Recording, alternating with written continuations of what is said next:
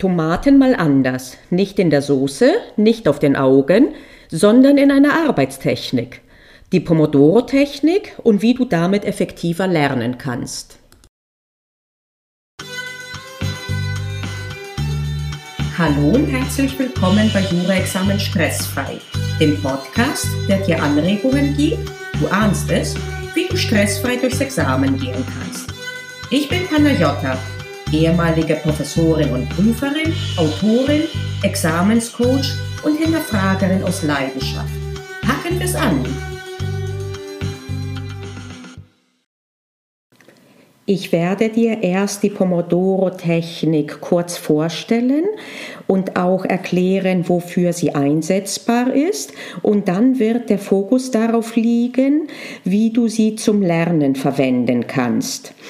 Die Pomodoro-Technik ist eine Zeitmanagement-Methode und sie wurde entwickelt, um den Fokus zu erhöhen.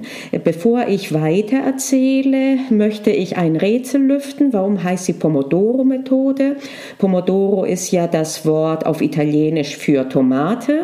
Sie heißt so, weil der Erfinder sie, als er sie entwickelt hat, einen Kurzzeitmesser benutzt hat, den er gerade in der Küche hatte und der hatte, wie es oft üblich ist für die Küchentimer, die Form Form einer roten Tomate. Daher dieser Begriff Pomodoro-Technik. Ursprünglich, als ich davon gelesen hatte, dachte ich persönlich, das sei, weil ungefähr 20 bis 25 Minuten erforderlich sind, um eine gute Tomatensauce zu machen. Das ist aber nicht der Fall. Es war, wie gesagt, einfach nur die Form des Küchentimers von Cirillo, dem Erfinder. Ein Timer ist zentral für die Pomodoro-Technik, ob der jetzt in Tomatenform ist oder in sonstiger Form. Äh, denn das Kernelement dieser Technik ist, in kürzeren Abständen zu arbeiten, das aber völlig fokussiert, viele kleine Pausen zu machen und damit letztlich dann am Ende des Tages besser und fokussierter und damit effektiver gearbeitet zu haben, bei weniger geistiger Ermüdung Bildung, was eine nachhaltigere Methode ist, als wenn man sich verausgabt und sich das irgendwann spätestens am dritten oder vierten Tag rächt. Wie funktioniert das nun genau? Es wird gearbeitet in äh, Abschnitten von äh, klassischerweise 25 Minuten. Danach findet jeweils eine 5 Minuten Pause statt. Nachdem vier Zyklen, vier Pomodori beendet wurden, wird eine längere Pause gemacht um die 20 Minuten und dann wird das Ganze noch einmal von vorne wiederholt. Wichtig ist, in den Arbeitstranchen völlig ohne Ablenkung zu arbeiten. Das bedeutet, Telefone sind auf stumm geschaltet, kein Messenger, kein Facebook auf, E-Mail-Programm ist auch aus. Es wird lediglich fokussiert gearbeitet, sonst nichts. Wenn einem was in den Kopf kommt jetzt äh, auf einmal, gerade am Anfang ist das sehr beliebt, weil das Hirn nicht gewohnt ist, so fokussiert zu arbeiten arbeiten und das versucht immer wieder auszubrechen. Und dann fällt dir auf einmal auf, ach, ich muss, beziehungsweise ein, ich muss noch Kaffee kaufen oder was auch immer. Das ist nicht weiter tragisch. Dann hat man ein Blatt Papier neben sich, schreibt sich das einfach nur kurz für später auf und macht weiter im Fokus. Also in den 25 Minuten voller Fokus. Auch die Pause ist äh, sinnvoll, ohne Ablenkungen im Sinne von äh, E-Mails und derartigem zu gestalten, denn hier soll das Hirn einfach nur zur Ruhe kommen. Und das ist nicht äh, der Fall, wenn man dann in WhatsApp oder in Facebook drin ist. Am allerbesten ist tatsächlich, man steht auf, man macht eventuell auch ein etwas körperliches kurz, dass man kurz runtergeht, um zu gucken, ob Post gekommen gekommen ist, zum Beispiel, wenn man zu Hause lernt, oder halt auch ein paar Kniebeugen machen, egal was, sich kurz strecken, einfach mal kurz durchs Fenster schauen. Alles, was einem gut tut, ist in Ordnung. Es sollte nur nach Möglichkeit eben dazu dienen, dass der Geist zur Ruhe kommt und nicht der halt äh, reinschauen in E-Mails, Facebook oder was auch immer. Optimalerweise gilt dies auch für die längere Pause.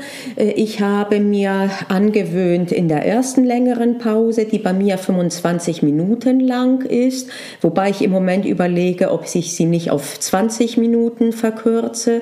Also in der ersten Pause des Tages mache ich einen kurzen Zirkel, äh, Sportzirkel. In der zweiten bereite ich schon mal das Mittagessen vor, so ein bisschen, damit ich danach was zu essen habe.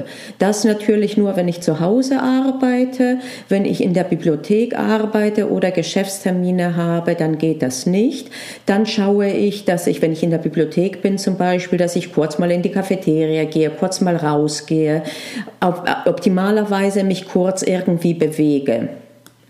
Ähnlich passe ich auch die fünf Minuten Pausen an, wenn ich in der Bibliothek arbeite.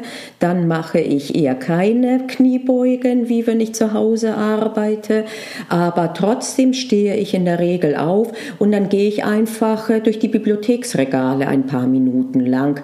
Und selbst wenn ich am Sitzplatz bleibe, dann lasse ich die Augen mal schweifen oder mache die Augen mal zu.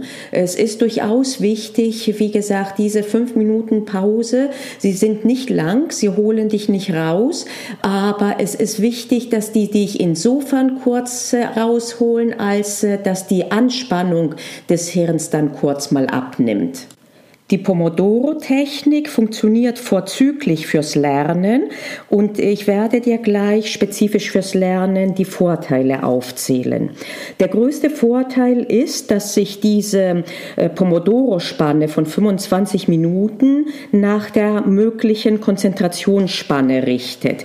Länger als 25 Minuten kann sich niemand am Stück konzentrieren und das äh, ist dann auch der Zeitraum, wo man tatsächlich fokussiert fokussiert arbeitet.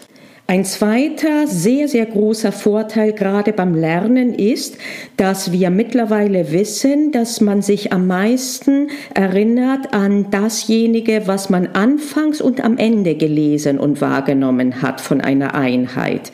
Und das bedeutet, dass bei kürzeren Einheiten mehr Dinge hängen bleiben. Andersrum, für die Ausgestaltung der Pomodori ist es sinnvoll, ganz am Anfang tatsächlich tatsächlich immer kurz zu rekapitulieren, nur ganz, ganz kurz sich in Erinnerung zu bringen, was man zuvor gelernt hat oder was ganz wichtig ist und am Ende, bevor man aufsteht, ebenfalls mal ganz kurz bei diesen 25 Minuten Spannen wird das nicht mehr als eine oder zwei Minuten sein. So ähnlich wie eine ganz kurze Zusammenfassung, ein Elevator Pitch, wenn du so willst. Und daran erinnerst du dich dann am ehesten. Plus damit hast du eingebaute Wiederholungen Übungen ständig. Außerdem wird dir diese Methode helfen, bewusster daran zu gehen an deinen Lernplan und was du lernen solltest und könntest. Erstens äh, darf ich an das Parkinson'sche Gesetz erinnern, dass die Arbeit und Lernen ist auch Arbeit äh, tatsächlich immer dazu neigt, den verfügbaren Zeitrahmen auszufüllen. Und wenn du jetzt weißt, du hast für den kleinen Abschnitt X 25 Minuten, dann werden typischerweise diese 25 Minuten auch reichen. Und damit komme ich zum weiteren großen Vorteil, der allerdings ein wenig Zeit braucht, bis er sich verfestigt hat. Zunehmend kriegst du ein Gefühl dafür, was du in 25 Minuten leisten kannst an Lernen. Und der nächste Schritt ist tatsächlich auch die konkrete Planung. Das heißt, irgendwann sagst du dir, morgen lerne ich das und das und dafür veranschlage ich jetzt vier Pomodori. Eine solche Planung ist deswegen sehr hilfreich, weil es das äh, Parkinson'sche Gesetz gibt, das äh, besagt, dass die Arbeit und Lernen ist auch Arbeit, den verfügbaren Zeitrahmen immer ausfüllt. Das heißt, wenn du äh, dir denkst, ach, ich habe heute den ganzen Tag Zeit oder aber du dir gar keinen Zeitrahmen setzt, dann äh, ufert das Lernen stärker aus, als wenn du dir konkret was vornimmst. Ich muss allerdings gestehen, dass mir diese feine Planung meistens etwas zu aufwendig ist. Ich nehme mir lediglich vor, was ich am nächsten Tag äh, machen werde und machen will Und äh, die Verteilung auf die 25 Minuten, die ergibt sich dann bei mir instinktiv, dass ich am Anfang dann mir denke, ach, das würde ich jetzt dann gerne zu Ende bringen. Und fast immer bringe ich es auch zu Ende.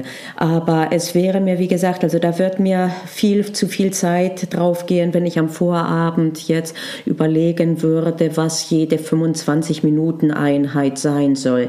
Das kommt sowieso meines Erachtens instinktiv und man muss auch aufpassen, dass man eine Methode nicht zum Selbstzweck macht und irgendwann arbeitest du nicht mehr gern damit, weil dir die Methode mehr Stress bereitet, als sie dir Stress erspart wo Pomodoro aus meiner Sicht Gold wert ist, beziehungsweise Platin oder was es sonst noch teureres gibt, ist äh, an Tagen, wo ich das Gefühl habe, es geht gar nichts. Ich will nicht, ich kann nicht und überhaupt. Da sage ich mir dann immer, gut, du machst dann erstmal, du machst nur eine Pomodoro-Session und dann sehen wir weiter. Und 25 Minuten, die hältst du wirklich aus, auch wenn du angekekst bist, wenn du kaputt bist, was auch immer. Und dann sage ich mir meistens, okay, dann jetzt noch eine, noch eine geht gut, okay. Und dann geht noch eine. Und ich habe mich oft gewundert, wie ich dann an Tagen wirklich voll und gut gearbeitet habe, in denen ich anfangs wirklich mit mir verhandelt habe und mir gedacht habe, na ja, nur eine und dann noch eine und dann noch eine. Und zum Schluss war das ein voller Arbeitstag. Und da ist das wirklich sehr, sehr, sehr sinnvoll. An guten Tagen unterstützt sie dich also, um noch besser und nachhaltiger zu arbeiten. An schlechten Tagen rettet diese Technik den Tag und manch, macht manchmal sogar einen guten Tag daraus. Und damit bin ich am Ende der Ausführungen zur Pomodoro-Technik. Noch einmal eine kurze Zusammenfassung, damit du nicht noch einmal nach vorne spulen musst. Die Technik ist folgende. 25 Minuten arbeiten, 5 Minuten Pause. Das Ganze viermal wiederholen. Nach dem vierten Pomodoro dann eine längere Pause, 20 bis 25 Minuten. Und das Ganze dann noch einmal wiederholen. Typischerweise reichen drei solche Zyklen, das sind sechs Arbeitsstunden aus um einen ganzen Tag zu füllen. Nicht zeitlich zu füllen, sondern im Sinne des Outputs.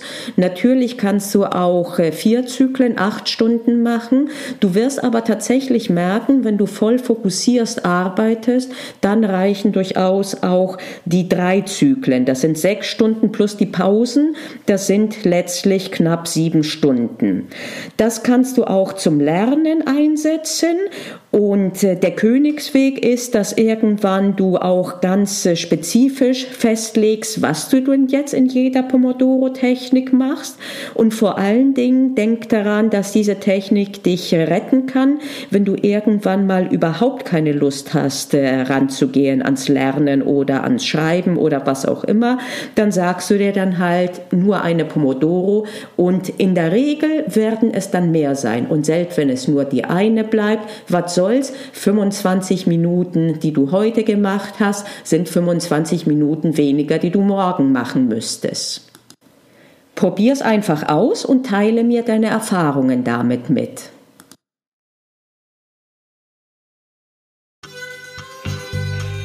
Ich bin Panagiotta und ich hoffe, ich habe dir heute eine Anregung gegeben, wie du deine Examensvorbereitung ein kleines Stückchen stressfreier machen kannst. Denk daran, es liegt in deiner Hand. Also pack's an. Wir hören uns in der nächsten Episode.